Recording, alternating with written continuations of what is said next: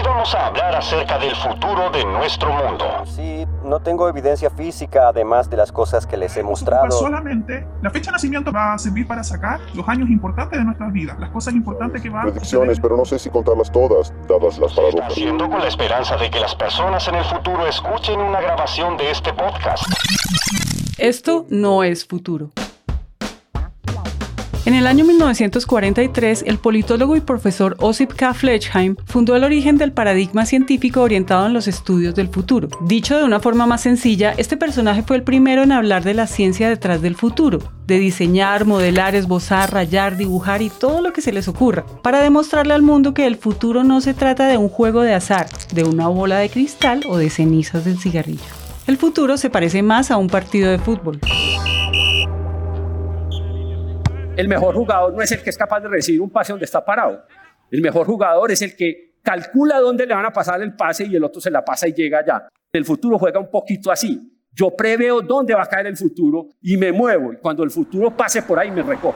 Es una construcción, no es una adivinación, es una construcción en la que yo me voy acercando a ponerme más cerca del proceso. Hoy la velocidad a la que vamos nos obliga a hacer este tipo de ejercicios. Este episodio se trata de entender ese ejercicio, el ejercicio de preguntarse ¿para dónde vamos? Así que... Bienvenidos a Elemental, un podcast de 3M en donde conectamos con las grandes lecciones de la ciencia que nos pueden ayudar a ser mejores todos los días.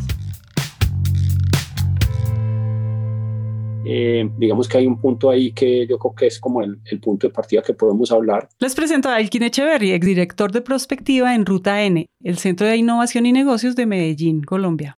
Y es que el futuro no se adivina, pero eh, el futuro se puede construir. O sea, si, si tú haces el camino correcto, no es que adivines el futuro, sino que de alguna manera tú haces parte de esa construcción y lo vuelves, lo vuelves realidad. Casi que cuando el futuro llega, no te sorprende porque en realidad de alguna manera ya lo, ya lo estabas esperando.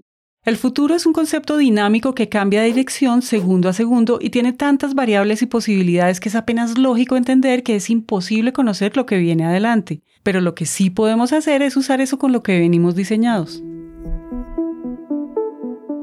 Nacemos con, con una tendencia a la exploración, nacemos con una tendencia a la imaginación, nacemos con una tendencia a la, a la conexión. Ella se llama Ana María Jones. Entonces ya hay muchos indicativos que nos llevan a, crear eh, esa base que es la base analítica de, los estudios del futuro y la exploración de ese futuro y de esas diferentes ah, avenidas que te pueden llevar a, diferentes áreas, experiencias, son lo que en sí forman eh, una cosa más, como te decía, sistematizada de cómo se puede usar y estudiar el futuro. Es de nuevo que el cerebro hace hipótesis. De hecho, la mayoría de las cosas que nosotros hacemos, en realidad, el cerebro siempre está prediciendo qué va a pasar para tomar unas acciones. Eh, entonces, la mayoría de intuiciones pueden ser precisamente la prospectiva que tiene el cerebro. El cerebro, ante todo, es una máquina que busca ser muy eficiente en energía. Entonces, ella siempre está prediciendo. Cuando tú lees un texto, eh, tú estás leyendo la palabra y los ojos ya están leyendo las palabras que sigue y preparando. Tú a veces no eres consciente, pero si te entrenas, te puedes dar cuenta de que en realidad el cerebro ya está minando las otras partes y previniendo lo que sigue para tener listo lo que vas a hablar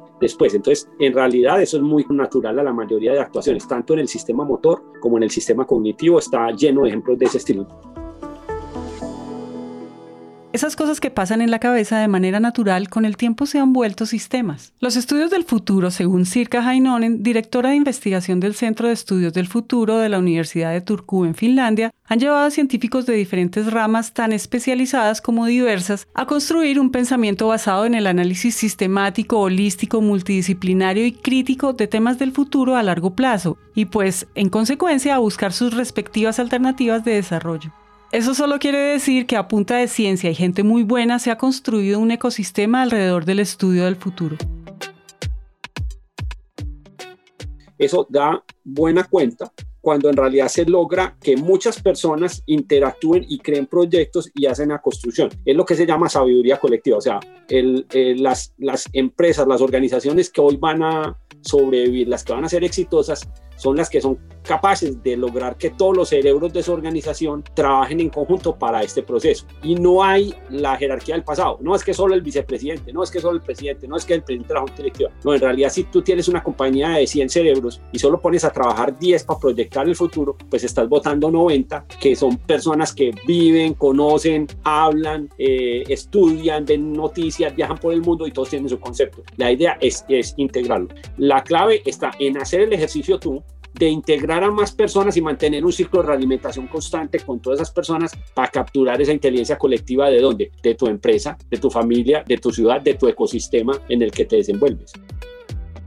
Porque sin ese trabajo en común, las millones de variables que por naturaleza tiene el futuro, pues simplemente se vuelven imposibles de maniobrar. Entre más gente con diferentes estructuras mentales, ideas y perspectivas, pues tendremos menos margen de error. Cuando eso se logra, se vuelve el caldo de cultivo perfecto para desarrollar al pariente que vive cerca de la prospectiva. La innovación va muy de la mano de la prospectiva, porque innovar es que traer nuevas ideas, nuevas maneras de hacer las cosas que transformen la rabia, que tú puedas demostrar al final que lo estás haciendo de una manera diferente. Entonces, una fuente es la prospectiva, porque mire, va a pasar esto. Si tú no utilizas la prospectiva integralmente en eso, no funciona. Entonces, ¿qué tiene que hacer prospectiva? Todos, como decía el famoso, la famosa filosofía, todo cambia, lo único que permanece es el cambio. Entonces, si tú no creas una estructura en la que el cambio sea el elemento central, eh, no puedes sobrevivir. Y para poder mantener una estructura que viva sobre el cambio, pues no solo necesitas otras habilidades del grupo, sino que la habilidad central es la de prospectiva, la que te avise con tiempo cuál es el cambio que sigue para que tú tengas tiempo de adaptar las otras capacidades. En este podcast intentamos romper sistemáticamente con esa idea de que la ciencia es para expertos y científicos. Ustedes ya lo saben, pero entonces, si ustedes quieren empezar a entender algo de esas formas de hacer prospectiva en sus empresas, en sus trabajos, en sus decisiones diarias, pues pueden empezar por los métodos más comunes.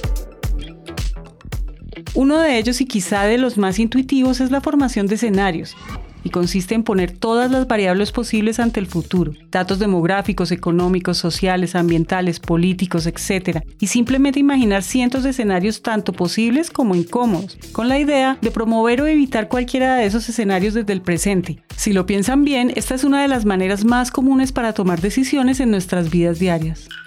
Si por otro lado tenemos retos que necesitan más de perspectivas que de profundidad en un solo tema, el método Dolphy ayuda a conectar a muchos expertos en diferentes disciplinas que deben resolver preguntas determinadas en diferentes rondas de respuestas. Después de cada ronda se redacta un resumen anónimo del pronóstico común. Esto para que después se abran nuevas rondas y cada quien pueda modificar sus respuestas. Con el paso de la ejecución, las respuestas se vuelven más homogéneas y algo más acertadas de lo que puede pasar en el futuro.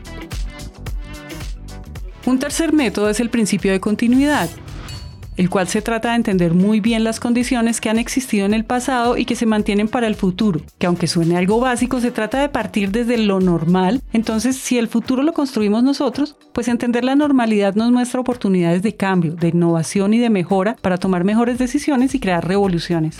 Y como esos hay cientos de métodos más, Aquí aparece un punto importante porque esas señales, esos pequeños hallazgos que vamos encontrando. En los estudios del futuro se llama weak signals. Ya les había presentado a Ana Jones. Lo que no les había dicho es que esta es una colombiana nacida en Cali, que se fue muy temprano del país y que se dedicó a conocer otras culturas que la llevaron a trabajar hoy en el Centro de Estudios del Futuro de la Universidad de Turku en Finlandia y que ahora desde Dubái se sentó a hablar con nosotros del futuro recordando su español señales débiles, pero que más adelante puede ser que se fortalezcan y esos son lo que últimamente se vuelven tendencias y, se desarrollan algo mayor. De alguna manera, la forma en que se puede clasificar la información de los estudios del futuro empieza desde esas señales débiles, esa primera muestra del futuro que empezamos a entender. Con el tiempo esas señales se pueden establecer en las personas, se apropian y se convierten en tendencias. Este segundo nivel se parece más a una moda, un mecanismo social que perdura en un periodo de tiempo, pero que no tiene cambios estructurales en los sistemas globales. Pero por encima de todo eso existe un concepto más amplio y algo más dramático llamado megatendencias. Y lo que sucede con las megatendencias es que se diferencian de las tendencias en cuanto a que una megatendencia cubre una rama extensa, sino toda, que impacta una serie de grupos, de ecosistemas que existen, que están, que están jugando un papel. Es un, es un sistema bastante complejo. ¿Qué puede ser? ¿Cuáles son las, las perspectivas en cuanto a a dónde vamos como sociedad? ¿Cómo podemos imaginar las ciudades del futuro? ¿Cuáles serían los cambios? ¿Qué podemos anticipar? Según las investigaciones de 3M, las megatendencias que dan forma al futuro, por lo menos en un horizonte temporal de 5 a 10 años, se clasifican en cinco columnas vertebrales. Avances tecnológicos, clima y recursos naturales cambiantes, cambios demográficos y sociales, un rebalance del mundo y el ascenso del individuo.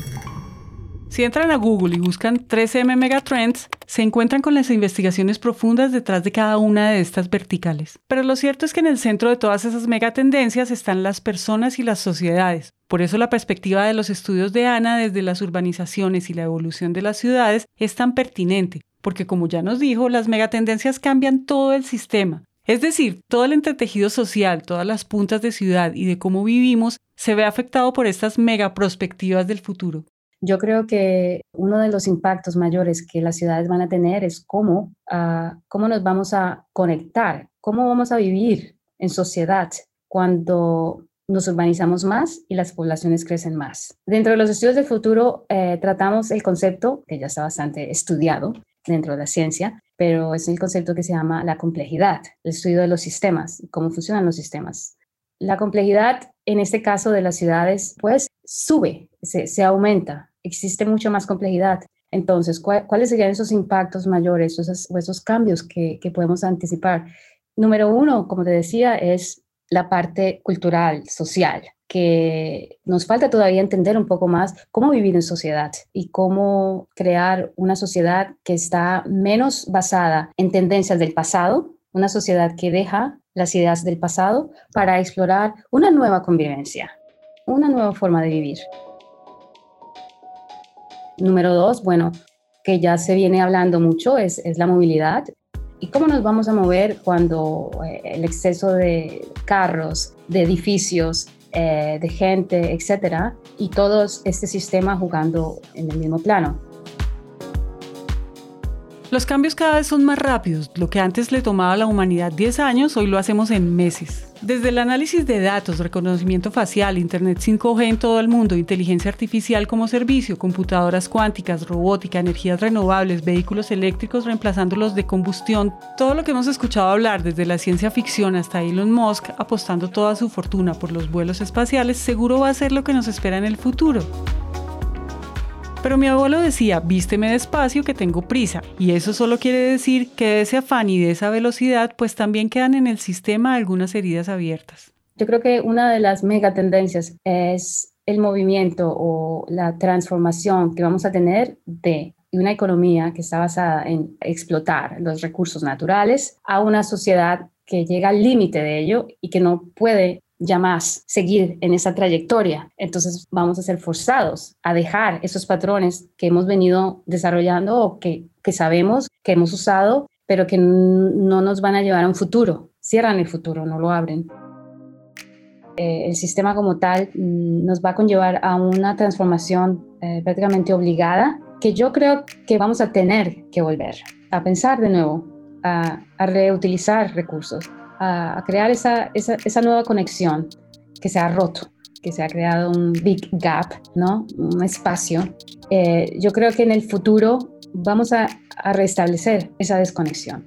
Lo creo porque no tenemos otra opción. Y vamos a, eh, lo hemos visto ya, eh, hemos visto con lo que ha ocurrido con COVID-19, que las, los cambios, si no los hacemos nosotros, igual se van a manifestar pero es mejor que nosotros seamos partícipes y que contribuyamos a ese cambio de una manera que, que lo podamos hacer sin que sea tan destructivo. Entonces, eh, yo sí creo que, que el futuro nos va a conllevar a un nuevo entendimiento y ese nuevo entendimiento va a requerir un nuevo ambiente, un nuevo asentamiento de ciertas prácticas. En cuanto a las ciudades, yo creo que los que planean las ciudades, igual que los que, los que las fabrican, los que los diseñan, las que las gobiernan y los que viven en las ciudades, todos van a ser igual partícipes. Y, eso nos va a conllevar a, a volver sino totalmente a, algo diferente. No vamos a volver al pasado, no estoy diciendo que vamos a volver al pasado, pero vamos a volver a algo nuevo, que es mejor tal vez, y que no va a tener tanta relación tal vez con muchas de las, eh, tendencias más eh, superficiales o no naturales, artificiales de hoy en día. Desde los estudios que Ana y su equipo realizan hasta las investigaciones de megatendencias de 3M, de las que ya hemos hablado, las autopistas del futuro coinciden y cada vez son más claras. Y si llegaron hasta acá es porque algo de esa apertura del futuro les inquieta. Pero estas investigaciones ya existen y pueden consultarlas cuando quieran. Lo importante es que si algo se quieren llevar de toda esta conversación es la importancia de entender que la perspectiva, el futuro, es una construcción de la hora y sobre todo una construcción que tiene que estar de la mano de cada uno de nosotros. Esto no es algo que le toque a unos pocos. Quien sea que nos haya hecho o donde sea que venimos, estamos en el mundo con el propósito de diseñar, construir, probar y disfrutar, y eso solo se hace con los ojos puestos adelante. El interés hacia cómo entendemos el futuro se ha incrementado. Al nivel de individuo es muy importante porque necesitamos que a nivel de individuo haya una transformación. Pero al mismo tiempo, para que pueda transformarse o pueda tener lo que se dice en inglés mind shift, tiene que ocurrir primero el individuo para tú poder entender cómo poner esto en contexto, ¿no? Y aunque suena enorme, la transformación del individuo ocurre por una razón esencial, y es que somos curiosos, y con la curiosidad viene esa motivación a avanzar y a aprender. Lo interesante es que ese rol no es el de estudiosos del futuro y de genios de bata dándole respuestas al mundo, porque... Lo mejor no es cuando tú tienes muchas buenas respuestas, sino cuando tienes una buena pregunta. Obviamente que hay espacio para la persona intuitiva, creativa, todo lo demás. Lo que pasa es que eso solo no basta. Tiene que entrar en un mecanismo estructural en que eso pueda sumar. Entonces la perspectiva es igualito. El, único insumo que necesitas son las preguntas. Preguntarte qué cosas tú quisieras saber que te permitirían tomar las decisiones adecuadas. Ya empezaste a hacer perspectiva porque ya vas a lanzar la pregunta y estoy seguro que vas a tener hipótesis tuyas de cómo responder esas, esas preguntas. Lo mismo pasa en las organizaciones. ¿Cuáles son las preguntas que si le dieran respuesta le cambiarían la proyección de negocios que tiene hacia adelante? Entonces yo creo que el escenario es más sencillo de lo que la gente piensa y es de lo que de alguna manera las organizaciones de las personas hacemos todos los días.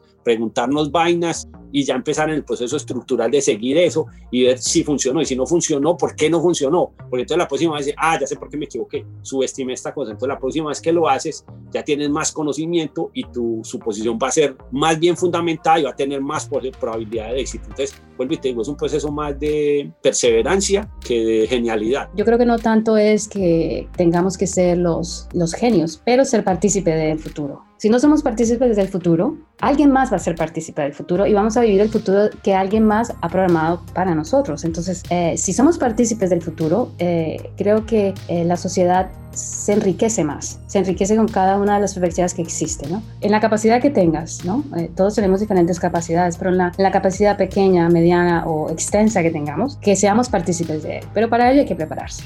Y la preparación es muy sencilla. Pregúntense, motívense a ser curiosos, levántense a hacer cosas diferentes y compartan este podcast con todos los que se les crucen por el camino.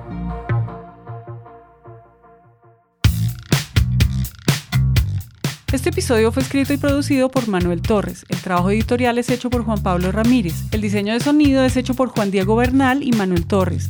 Todo nuestro contenido está alojado en Spreaker. Esto se llama Elemental. Yo soy Margarita Calle y nos vemos en el siguiente episodio.